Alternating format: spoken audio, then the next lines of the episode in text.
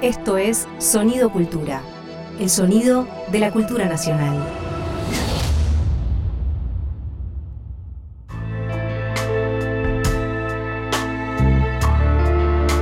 Ahora, ¿qué te puedo decir?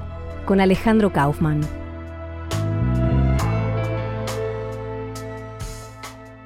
Veníamos hablando del extractivismo de la subjetividad, entendiendo por extractivismo la apropiación. Cuando se habla de extractivismo se pierde de vista la idea de apropiación, ¿no? Habría que hablar de apropiación quizás. Extractivismo es una, una, palabra que sugiere que se está sacando algo de un lugar para ponerlo en otro y que es una transacción injusta porque no se paga lo suficiente. En realidad, todo poder que es capaz de mm, acumular capital, en algún lugar tiene que haberse apropiado de algo que no le pertenecía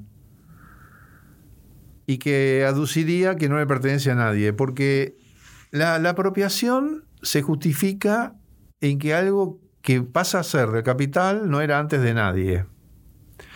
Lo que pasa es que no hay algo que no fuera antes de nadie, sino que hay una entidad poseedora de lo que sea que no es reconocida como tal por el capital. Eso fue lo que pasó. El, gran paradigma de eso es América, ¿no? Es decir, hay una propiedad común que no es reconocida como tal, por lo tanto no es de nadie, y entonces nos la podemos apropiar. Ese esquema, que no suele ser dicho así, no suele estar claramente manifestado de ese modo,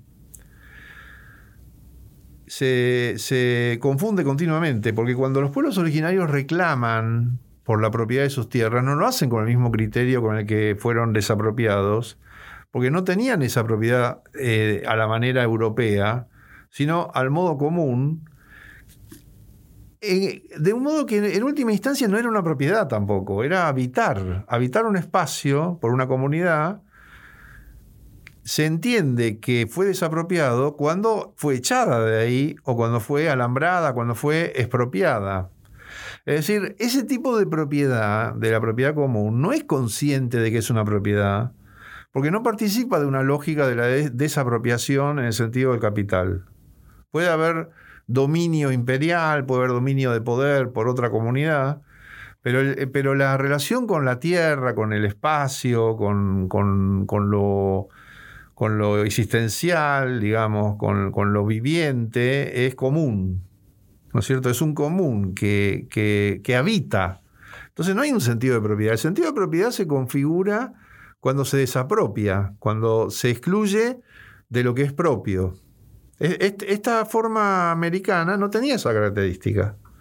Por eso fue tan, este, tan este, indefensa es decir, lo común es indefenso frente a la apropiación, porque hay una inconmensurabilidad categorial. Quiero decir, no se entienden, no hablan el mismo lenguaje, no, hay que traducir de un lenguaje al otro y es intraducible. Lo común es intraducible a la propiedad, a la propiedad privada. Por eso la propiedad privada triunfa y por eso en la propiedad privada tiene inherente una violencia porque la, propiedad privada, la violencia de la propiedad privada consiste en la exclusión. Esto es mío y no es de nadie más. Mientras que la propiedad común no, no contiene el concepto esto no es de nadie más. Esto es de todas las personas que participamos de esta comunidad. No hay exclusión, no hay una, una extranjería, no hay una otredad en el sentido de, lo propietario. Mientras que la propiedad privada, en el sentido, llamémoslo occidental, eh, se fundamenta en la conquista, se fundamenta en el saqueo, en la conquista, en la, en la apropiación y en la expropiación, en sacárselo a alguien. Y una vez que eso se olvida, quien estaba antes ahí y es propio, entonces se lo defiende.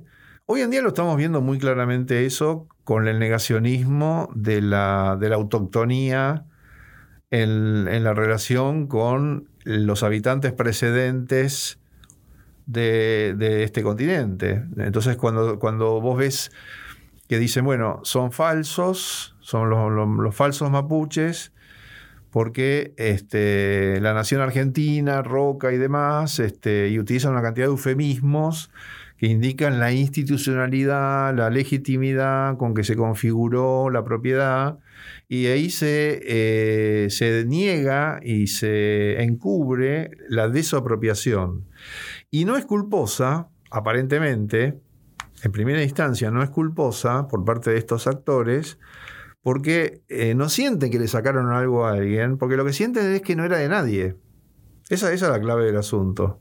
Por eso cuando discutimos esto, no sirve decir eran de estos otros, y no de los que se las robaron, porque no, fue eso lo que pasó. pasó una cosa mucho más difícil, mucho más complicada, que es reconocida por las actuales legislaciones, por las constituciones. Cuando se reconoce la precedencia es porque en el espíritu de las leyes ingresó la idea de esto que estamos discutiendo ahora. Es decir, que hay una desapropiación de algo que no es que no era de nadie ni era tampoco propio de alguien, sino que era común.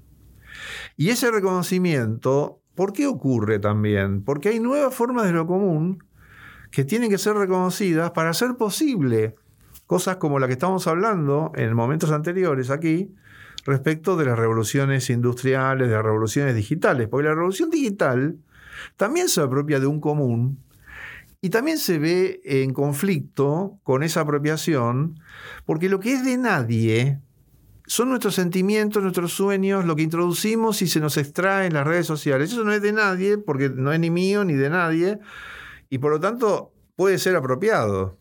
Pero yo no lo vendo, yo no lo, siento como, como mi propiedad.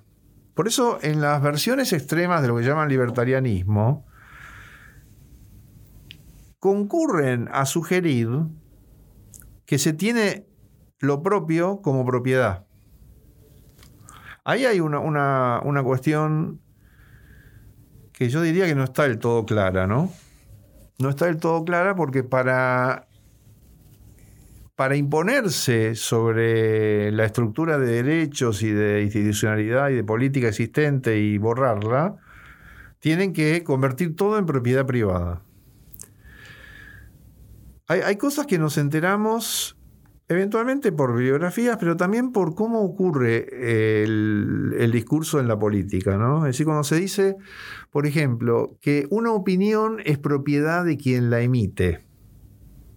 Y entonces la libertad de expresión es una libertad de la propiedad. Es decir, es el derecho a la propiedad privada. Y por lo tanto nadie puede intervenir sobre otra opinión porque es su propiedad. Y esto ocurre al mismo tiempo que existe una desapropiación, existe un supuesto de que lo que emitimos en las redes no es de nadie y puede ser apropiado. Es muy paradójico que el que dice la opinión es propiedad de alguien represente los intereses de quienes desapropian. O sea que ahí hay, ahí hay un problema. Y lo que indicaría es que en la medida en que van acumulando capital, podrían tener disposición a aceptar un grado de de, propiedad de, quienes no tenemos propiedad, es decir, en última instancia, considerar lo que se nos extrae como trabajo. Cuando eso ocurra, y está tendiendo a ocurrir, está tendiendo a ocurrir, porque es lo que pasa con las redes que te dan plata por hacer cosas. En TikTok está ocurriendo eso, en YouTube. Es decir, si uno eh, alimenta la red con una cantidad de datos, de datos que son su subjetividad, su corporeidad, su imaginación, sus sueños, sus, opiniones, si uno lo, ofrece, ¿por qué no? ¿Por qué pagan? Porque es interesante que el efecto que eso produce, sobre todo en algunas juventudes, es un efecto fantástico, ¿no? me pagan por algo que, me sale solo, que, que, es lo mío, que no, no, no, no, no, es una mercancía. Sin embargo, se está mercantilizando, se está monetizando eh, algo que no tenía un precio y ahora se va adquiriendo un precio. Es decir, que en la medida en que primero todo es gratis y después se va este, acumulando capital y se va monetizando, empiezan a pagarte. ¿Por qué? Porque el incremento, el crecimiento del capital lleva a que ya no alcanza solo con la apropiación de lo que no era de nadie, sino que el proceso de complejización, de, aumento de los intercambios, va haciendo que para su mayor eficiencia haya que pagar. Entonces empiezan a pagar, empieza a producirse una especie de, de reacción salarial ¿no? Por la cual este, hay toda una serie de fenómenos que van ocurriendo. Por ejemplo, una de las cosas que ocurre, que lo estamos viendo, es que eh, las experiencias en las redes, cuando están monetizadas, empiezan a aparecerse en los medios de comunicación convencionales. Es decir, un video tiene que durar 10 minutos para que tenga un determinado valor, entonces te lo, te lo estiran es decir, cuando vos navegás, por ejemplo, a YouTube y querés resolver algún problema concreto, es decir, cómo se cambia una tuerca, tenés que pasar por 10 videos que duran 10 minutos y están dándole largas al asunto. Te hablan primero 5 minutos de que van a hablar de algo y después lo de la tuerca está en 10 segundos y tuviste que ver 10 videos de 10 minutos por algo que era cambiar una tuerca. Es decir, esa, ese efecto eh, de detrimento, de, mm, de, digamos, eh, de intercambio injusto eh, ya ocurría con los medios convencionales, ¿no? Donde vos tenías la publicidad, tenías peroratas y un montón de cosas que estaban solo para atraerte, para mantenerte ahí. O sea que, bueno, hay que prestar atención a esas cosas que están ocurriendo. Es decir, extractivismo es apropiación y es construcción de valor y es someternos a un intercambio en el que, en que quien no posee los medios de producción siempre está en el lugar subordinado.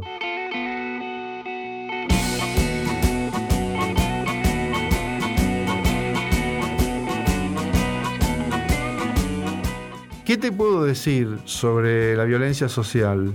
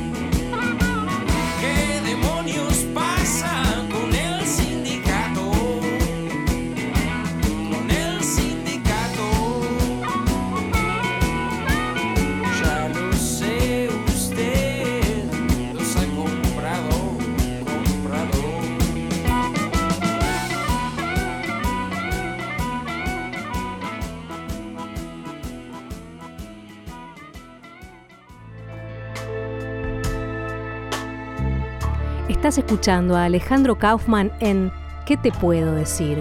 Pensamiento, acción, palabras como principal herramienta de trabajo. Eh, no, en esta trama que vos estabas marcando, ¿no? Las formas de la relación con la experiencia vivida, eh, nada, los sistemas de flujo esto que, hablabas un poco en, esa confines del 2006, que tenía que ver también justamente con los linchamientos, ¿no? las tramas de la violencia, lo mismo que, que retomaste después en la entrevista con Karina Arellano en Sangre, ver un poco cómo sobre esa subjetividad inerme, violentada permanentemente por su condición inerme, justamente empiezan a aparecer los efectos de la violencia. Eh, digo, cómo esos discursos violentos terminan, eh, esas apropiaciones de las pulsiones terminan siendo conducidas también para pulsiones violentas hacia grupos específicos, o sea, hacia linchamientos sean simbólicos o en algunos casos reales. Eh, que justamente son los, los sujetos o los marcados, sean piqueteros, estudiantes, kirchneristas, lo que sea, ¿no? Marcados para que esa pulsión salga, toda esa pulsión de violencia que evidentemente, como vos decís, por la cual estamos atravesados, eh, nada, salga para específicamente para esos, para esos sectores. La inermidad es, una, es siempre en relación a alguien, ¿no? O algo. Eh, quien, quien, no está eh, en condición de ser violentado o violentada no está en inermidad. Es decir, si yo tengo un rebaño de, gacelas este, en un lugar donde no hay predadores, no, está inerme. O sea, la inermidad va a ocurrir cuando vengan los predadores. ¿Y esto qué, implica? Que si no vienen los predadores, no hay tampoco conciencia de inermidad. ¿No es cierto? Es decir, las personas eh, trabajadoras, las mujeres, eh, la niñez, están en estado de inermidad respecto de predadores. Por eso es tan difícil la cuestión de la inermidad, porque eh, solo se experimenta o se percibe en la situación de amenaza.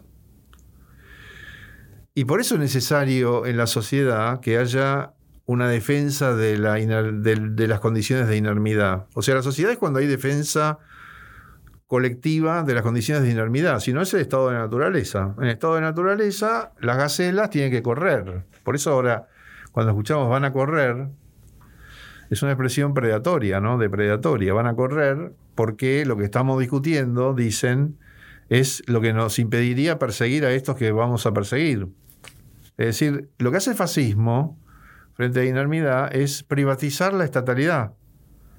Es decir, la violencia estatal que mantiene un cierto orden, cuando no es suficiente para contener las demandas emancipatorias, es privatizada. Eso, eso es fascismo. Si no se entiende eso, vamos a. Y creo que no se entiende. Lamentablemente no, no, se está entendiendo porque es difícil de entender también, ¿no? Hay que, hay que mirar mucho cómo pasó antes, no detenerse en cómo terminó en las experiencias anteriores, porque eso no es lo relevante para nuestros fines, porque no sabemos si va a volver a ocurrir así o no, y porque tenemos que no espantarnos frente a, lo que la palabra contiene eh, respecto de su final, porque si nos espantamos nos paralizamos y no podemos pensar nada. Lo que hay que ver es de qué manera se produce esa privatización. Es decir, vos de repente lo que tenés son demandas sociales de muerte, de violencia, de persecución, que evidentemente no benefician a nadie. Es decir, son meramente represivas. Sirven para proteger in extremis, en última instancia, al capital. Cuando el capital está en peligro,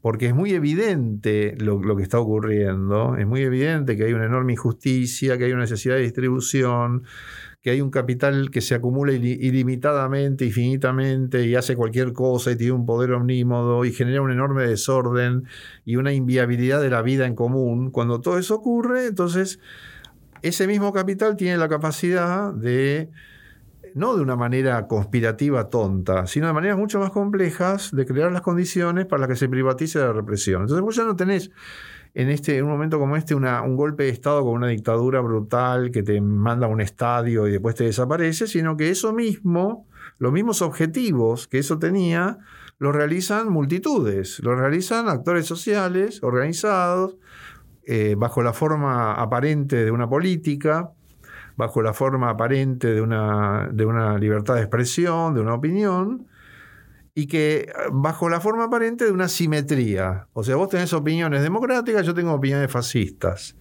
Pero las opiniones fascistas son solamente reactivas. No, ahí no hay un proyecto, no hay ningún proyecto.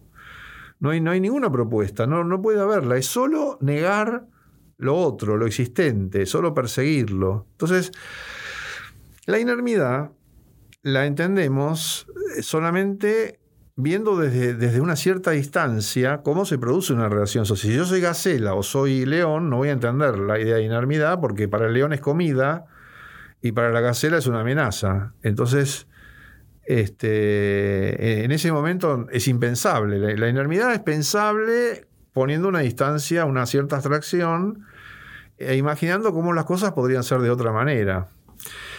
Y parte de la discusión en un momento como este es si las cosas podrían ser de otra manera o si son naturalmente como son y no podrían ser de otra manera. Entonces, cuando ese también es un componente que alimenta el fascismo porque le da un carácter de demanda social. O sea, si vos tenés un 40% de gente que apoya una cosa de esas, y bueno, es la mitad de la sociedad. Entonces, eso no es algo simplemente que uno pueda considerarlo un delito.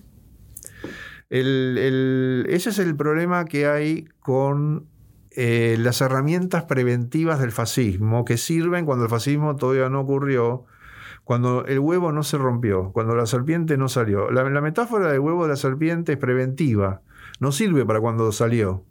Es decir, vos a un adulto no le hablas de los pañales, o sea, ya está, no, no usa pañales. Entonces es un tipo que viene a matarte. No decís, ah, vos fuiste un bebé antes, usabas unos pañales. No, no tiene ningún sentido eso. Es decir, hablar del huevo de la serpiente, cuando lo que tenés delante es una serpiente, porque el huevo es inofensivo. ¿Qué es la metáfora? Que este es el huevo de una serpiente. ¿Qué vas a ir de ahí? Una serpiente. Y la serpiente te va a matar. Pero el huevo no te va a matar, no te hace nada. Es inofensivo. ¿Por qué la metáfora? Porque como es un huevo y es inofensivo, Ahí viene la, la, inermidad. La inermidad es con respecto al futuro, es un concepto temporal. O sea, si vos no te das cuenta que el huevo es un huevo de una serpiente y te quedas ahí sentada mirándolo, cuando salga la serpiente te va a comer. Pero una vez que salió, ya no es preventivo hablar del huevo, porque ya no hay huevo. Lo que hay es una serpiente, entonces ahí te dice, tenés que correr, te dice la serpiente. Y es verdad, porque es lo que ella quiere producir. Y esto es el problema que estamos teniendo ahora con las conversaciones acerca de los discursos de odio y todos esos temas que son preventivos. Una vez que eso ocurre, eh, evidentemente es demanda social, la intervención estatal para mantener la paz social, digamos así, para que las cosas no empeoren, pero ya no se lo puede hacer del mismo modo que cuando era preventivo. Es decir, cuando uno demanda al Estado ahora que impida atentados, este, linchamientos, escraches, que impida acciones fascistas, lo está haciendo bajo lo que queda de la legitimidad de una estatalidad democrática, que ya por el hecho de que haya un 40% que lo entiende del modo en que lo entiende, bueno, ya no es la misma situación.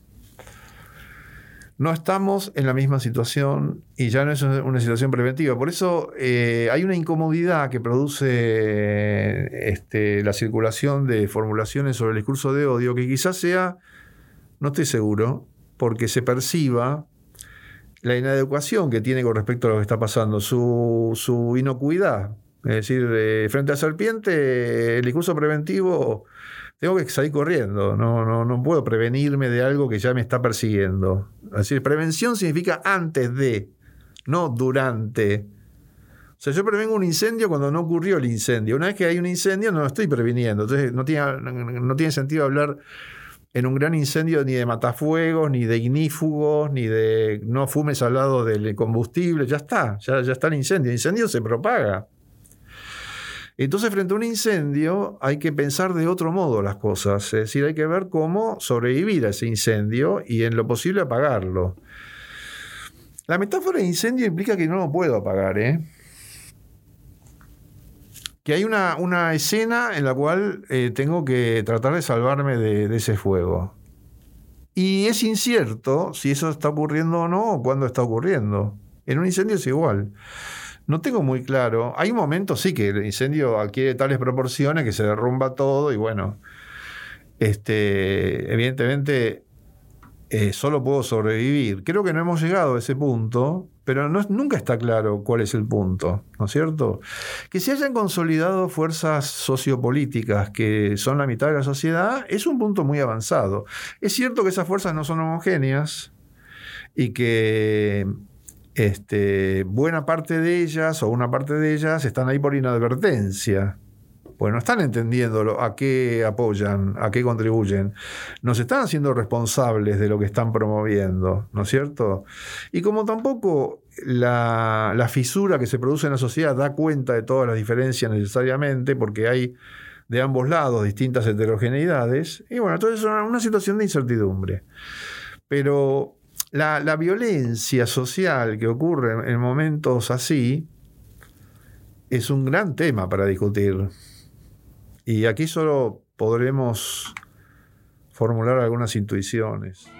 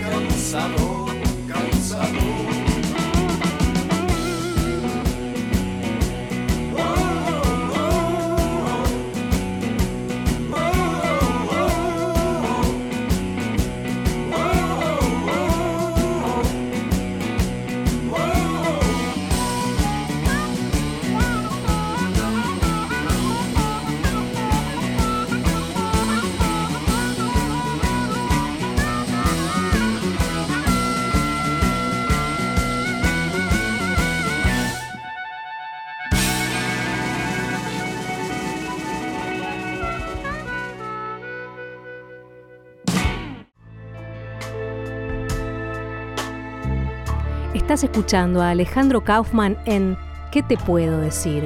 Pensamiento, acción, palabras como principal herramienta de trabajo. Yo ahora había traído, eh, para que escuchemos en, este tercer, en la tercera parte, eh, un audio del padre Ignacio, que es uno de los que estuvo con Cristina, donde él habla justamente de qué hacen la muchedumbre cuando captura al que intentó matar a Cristina. Eh, nada, un poco pensando en esto, digo, bueno, ¿qué hacemos nosotros? aparte de quedarnos todos congelados, porque no, no, es como si no tuviéramos herramientas, primero discursivas y después o salimos a la calle, es la primera intuición, o eh, no solo lo de Cristina, digo en general contra el fascismo, y nada, como que algunas cuestiones más humanistas me parecía que estaba bien, por lo menos quedarnos sobre esa variable, ¿no? Eh, nada, así que lo escuchamos. Eh, Cristina dijo algo ayer interesante también, yo se lo escuché en otro momento. Eh, al, agresor lo, lo redujeron los, los militantes. Sí. Y, y, ese agresor, eh, los militantes lo, lo cubrieron de, del linchamiento, digamos. Hay un acto de amor real en medio de la locura, ¿no? Es decir, esos pibes que lo redujeron obraron con amor porque no no no lo molieron a palos no lo eh, no, no lo tiraron al linchamiento popular digamos. Y me parece que eso en eso hay raíces de amor no y, y yo yo apuesto por eso. Creo que nos quieren vencer diciéndonos que el odio es más fuerte pero creo que tenemos resistencias en el pueblo en los pobres en todos los que creemos en este camino, que, el camino va por otro lado y, ahí va a estar la lucha, ¿no? las escenas de los atentados son tan eh, ajenas a la, a la experiencia común, a toda experiencia común, ¿no? Porque el atentado es algo que no se espera que ocurra, que no tiene que ocurrir. Nadie que es víctima de atentado espera que haya un atentado, ¿no es cierto? Eh, incluso es diferente mm, que, los temas de la inseguridad o de la guerra, donde uno espera que le pueda pasar algo. O sea, en, una situación de combate bélico, ser herido o ser muerto es lo esperable, y en una escena de inseguridad urbana es esperable que uno lo roben o, o que le pueda pasar alguna cosa así. Esperable, no deseable, quiero decir que es una cosa que entra dentro de lo que uno tiene como imaginación, de lo inteligible, de lo que teme incluso, ¿no? En cambio, el atentado es un fenómeno que lo que ocurrió nos, nos, permite pensar en él de cerca, no solamente de una manera teórica o, por lectura, sino porque lo, estamos viviendo. ¿no? El atentado es una cosa que es muy fácil de que ocurra, porque, ¿qué es lo fácil del atentado? ¿Cuánto representa la víctima del atentado? Como la víctima del atentado es una representación política, es decir, es una persona, un cuerpo absolutamente vulnerable como cualquier persona, como cualquier cuerpo humano, pero que sin embargo representa a millones. Por eso el, atentado es una eh, alternativa tan fácil para poner en, en discusión el poder, porque eh, solamente lesionando a una persona se afectan a millones, ¿no es cierto? Por eso era usado por contestatarios en otras épocas, es decir, había atentados anarquistas, socialistas, porque era una forma de que los débiles pudieran vulnerar al poder. Pero lo que esto nos indica es que toda figura de la representación tiene ese punto de vulnerabilidad. Es como una puerta trasera que tiene toda persona que representa y que por lo tanto configura un poder, porque hay una cuota de poder que tiene toda representación, ¿no es cierto? Por más que digamos ese 20%, o es tanto o es aquello, o tiene limitaciones, tiene una, una cuota de poder. Eso es, indiscutible. Lo que discutimos es cuánto es ese poder o, eh, o, cuáles son sus límites, pero tiene una cuota de poder. Es decir, que vulnerando a esa persona en su cuerpo, que es un cuerpo humano absolutamente indefenso, en definitiva, sorprendiéndolo y eventualmente quitándole la vida, se logra un efecto político inmenso.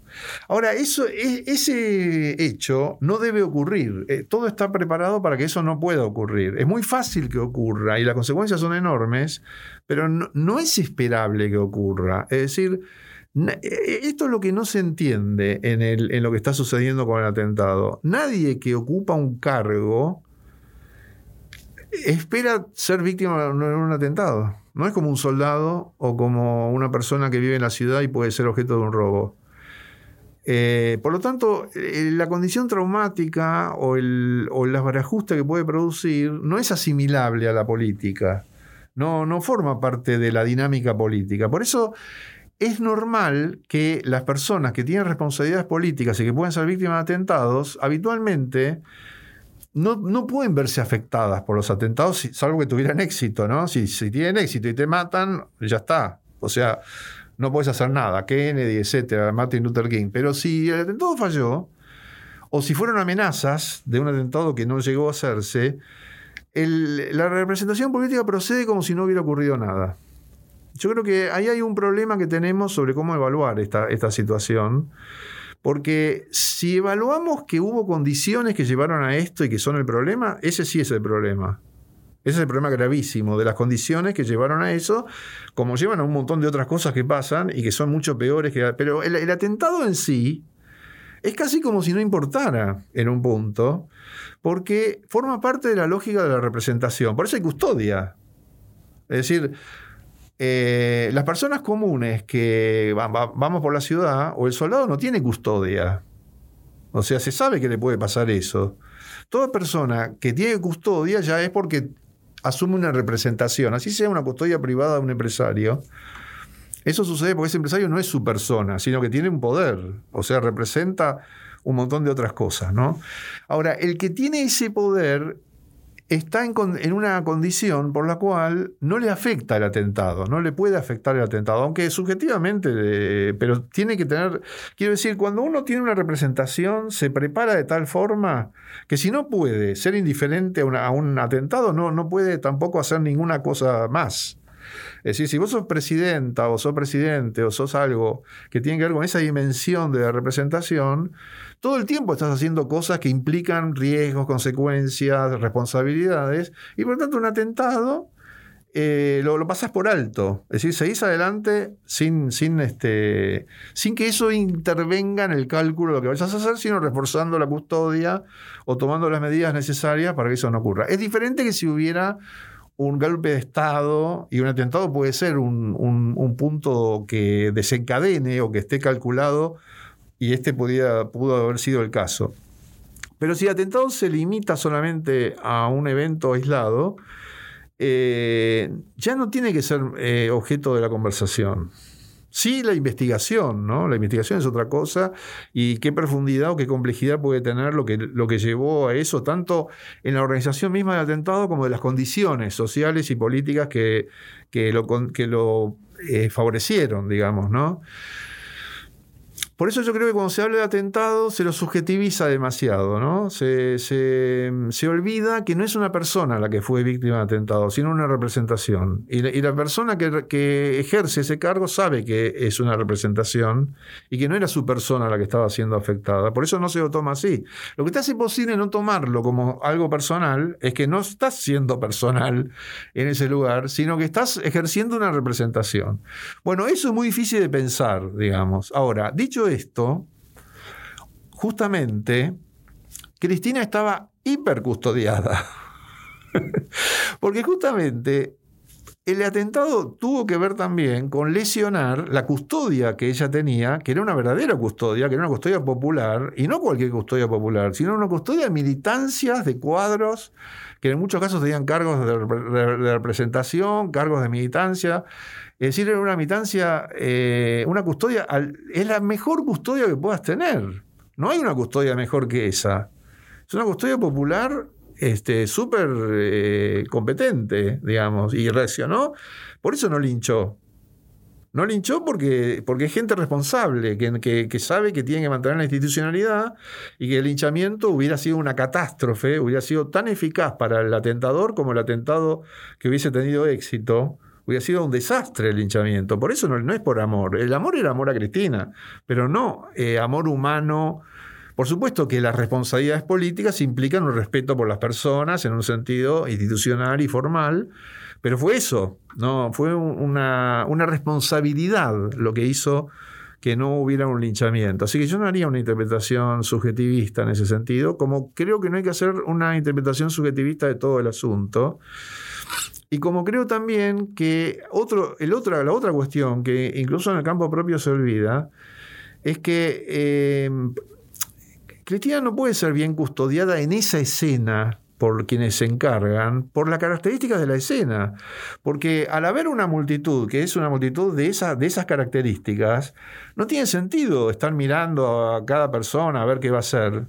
Evidentemente esto hizo, el atentado hizo que ya se rompiera esa situación, pero lo que me llamó la atención y me preocupó es que eh, en muchos de los análisis que se están haciendo no se considera la característica de esa multitud que es una multitud eh, con esas calificaciones, ¿no? Por eso se debilita la custodia también, no es solo, porque no es el presidente de Estados Unidos con el maletín nuclear que está lleno de espías rusos y chinos por todos lados que lo quieren matar para este, debilitar. Eso no tiene nada que ver con la situación. El hecho de que sea una figura como la que es Cristina, no la equipara con Biden o con Putin o, no sé quién. Es decir, es una, una circunstancia diferente. Entonces, eh, todos esos argumentos formalistas sobre cómo tiene que actuar una custodia frente a un presidente, en una escena como la de la puerta de la casa, donde estaba la militancia, no tiene ningún sentido, como tampoco lo tendría en las escenas de los patios de la Casa Rosada, donde el control era, era un control laxo, no, no, no, no era que eh, el servicio secreto norteamericano si esto fuera Washington, tendría un relevamiento de toda la vecindad del barrio. No habría una vecina arriba este, dando entrevistas diciendo cualquier cosa. Eso en Washington no sucedería con la vivienda del presidente o del vicepresidente. Este, porque hay otra lógica, es otro tipo de poder, otro tipo de representación, otro tipo de relación con, con lo popular, ¿no? Por eso se relajaba la custodia, porque cumplían un papel formal, por supuesto podían haber mirado más, pero todos le miraban a Cristina, sí, y porque así es como funciona. Es decir, no, no hay que llorar sobre esos platos rotos, sino tratar de entender la situación en su politicidad específica, que es además muy interesante. Es una politicidad interesante. Por supuesto que esto pudo haber salido muy mal, ¿no? Eh, pensando un poco esto que vos decías, efectivamente tiene que ver con una responsabilidad de todos los militantes que están ahí, no ejercer la violencia. Y no solamente en ese plano, yo lo pensaba en términos más generales, digamos, nosotros como responsabilidad, como minoría, aunque sea justamente, tenemos grados de responsabilidad conducentes en todos los órdenes. Los chicos en las escuelas, cuando se acercan los, los, eh, los gente más grande a decirle, anda a estudiar, no le dicen, no, lo, le dicen, viejo, anda a tu casa, le dicen, bueno, señora, ya voy a volver. O sea, tiene, nosotros tenemos, ejercemos unas condiciones de respeto que a veces parece que es debilidad, porque justamente el grado de intensidad del discurso violento del otro, de, bueno, frente a te voy a matar, bueno, eh, no se preocupe, ya vamos que justamente en realidad eso creo que es una de nuestras capacidades de, sobrevivencia del peronismo, del movimiento popular en Argentina, justamente esa capacidad de, blandura, porque en, algunas instancias, bueno, de última también es, el último recurso casi de, un humanismo que, tiene este, este país. Las personas oprimidas cuando protestan o cuando practican una insurrección o cuando se liberan, no actúan igual que los opresores. Porque nunca lo hicieron, porque si no, no hubieran estado oprimidas. Es decir, eh, la persona oprimida no puede ser como la persona opresora, porque nunca fue opresora y por eso es, oprimida. Es decir, este, hay, una, diferencia esencial entre una condición y la otra, por la cual el opresor siempre tiene que poner a su víctima como una amenaza.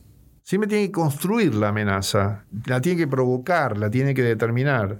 El fascismo es una forma de convertir al pueblo, a lo popular, en amenaza, en enemiga, en objeto de odio, y por lo tanto en condicionarla para que responda del mismo modo. Y lograr que responda del mismo modo. Eso por ejemplo, fue la Segunda Guerra Mundial, ni más ni menos, ¿no?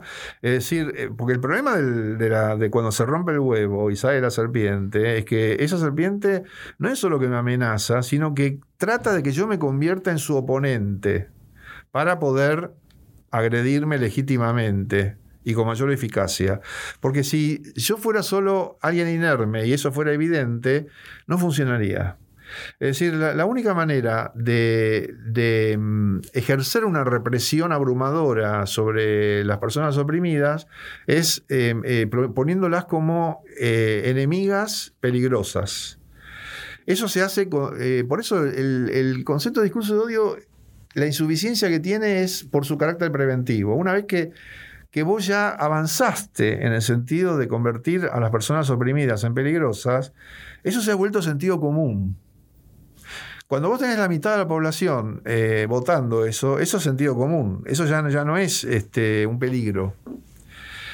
Eh, y eso es lo que ocurrió en los momentos históricos anteriores donde sucedieron este tipo de cosas. Es decir, la negritud, la indianidad, la judeidad, la gitaneidad, todos los grupos que han sido tratados de esa manera, que han sido tratados como enemigos odiosos por lo peligrosos y siniestros que son, en todos ellos, las acciones realizadas pudieron tener eficacia y la siguen teniendo porque se somete a las víctimas a una situación en la cual eh, se las hace aparecer como lo que se pretende y se tiene éxito en eso, porque no es algo, es algo muy fácil de hacer. La inermidad es eso, la inermidad no es la gacela frente al predador, sino que es el predador que hace representar a la gacela como si fuera un igual, como si fuera otro predador, y justifica entonces eh, agredirla, siendo que es una gacela y no se va a poder defender, pero lo justifica porque es un predador, porque es un simétrico. Es decir, lo que, lo que construye el fascismo es una simetría con lo que son ellos. Entonces, por eso es virtuoso no haber linchado, efectivamente. O sea, la observación en ese sentido coincidimos. Estamos explicándolo de otra manera, pero es verdad que siempre se le requiere a, los pueblos, a, las personas oprimidas o los colectivos oprimidos, se les requiere con razón su, eh, benevolencia, su convivencialidad, su este, bondad, digamos. Y cuando eso no ocurre, que es porque se le agrede y para sobrevivir o para defenderse actúa de maneras que no haría espontáneamente, entonces eso después justifica la denostación, ¿no es cierto? Entonces, eh, en sus formas más extremas, en la historia reciente, bueno, fue la Unión Soviética, ¿no? La Unión Soviética se convirtió en algo monstruoso por lo que se le oponía, no, no por sus condiciones inherentes. Y el problema es que esta es una discusión muy difícil, ¿no? Porque hay tanta gente convencida de que tenía condiciones inherentes, siniestras, pero cuando uno, eso uno lo puede aceptar si no analiza todo lo que se le hizo desde el momento cero para que no pudiera ser viable, para que no pudiera persistir, y todo lo que se sigue haciendo en ese sentido, por ejemplo, el, bloqueo de Cuba, que es una cosa que no tiene absolutamente ningún sentido, que es, es mortificar a, una población eternamente porque no se somete incondicionalmente a una forma de vida que esa población está, está eh, decidida a, sostener con sus propios cuerpos, ¿no? Y, convertir en algo imperdonable y eterno, ¿no es cierto? Bueno, eso es de un nivel de crueldad y de brutalidad inconmensurable, pero en cambio, de lo que se habla, y uno lo ve mucho en círculos supuestamente democráticos, es de que no, no respetan los derechos humanos, que evidentemente eh, no puede ser cierto hay, que ver con qué matices o qué magnitud. Este, hay una cantidad de restricciones o de limitaciones que han sido peores en el pasado, ¿no es cierto? Estaba la isla esa donde mandaban a los homosexuales, etcétera. Pero hay que ver qué es lo que se le hizo también, ¿no? Es decir, y eso que se le hizo fue desde intentos de invasión, de crímenes, etcétera, ¿no? Eh, y ahora el bloqueo y, la difamación, la difamación constante, ¿no? Entonces, eh, bueno, em, el, el, problema que tenemos es cuando las cuestiones sociopolíticas se representan como discusiones, como si fuera un juego en el cual hay dos partes que intercambian opiniones. Y no es así. No es así. Hay un poder, un poder opresor, y hay una víctima oprimida. Eso es así, no es esquemáticamente ni doctrinariamente una simplificación, sino fenómenos muy complejos, pero que en última instancia tienen esa característica. Por lo menos hay que considerar esa variable como parte del asunto y no ignorarla, que es lo que suele ocurrir.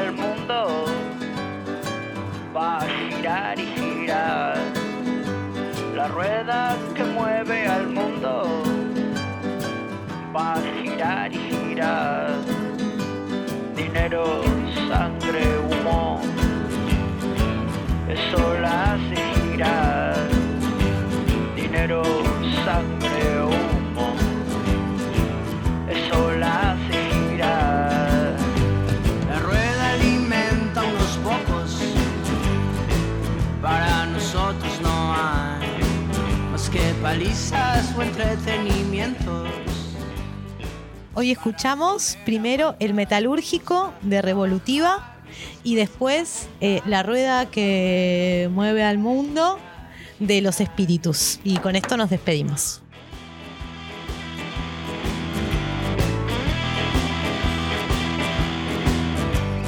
Pobre, pobrecita la madre tierra, pobre,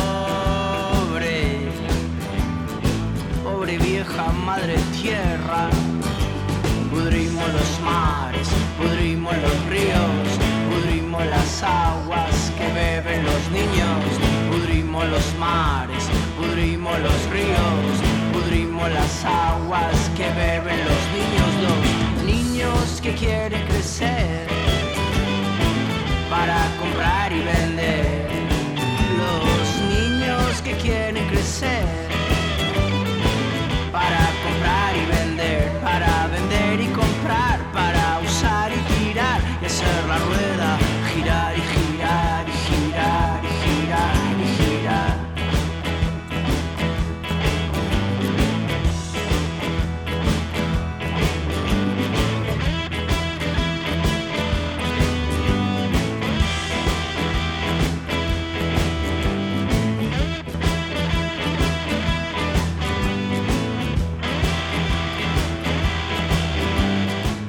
Soy Alejandro Kaufman junto a Emilio Sadier, Lucía de Llenaro, Karina Arellano, David Eskenazi y Blas Espejo.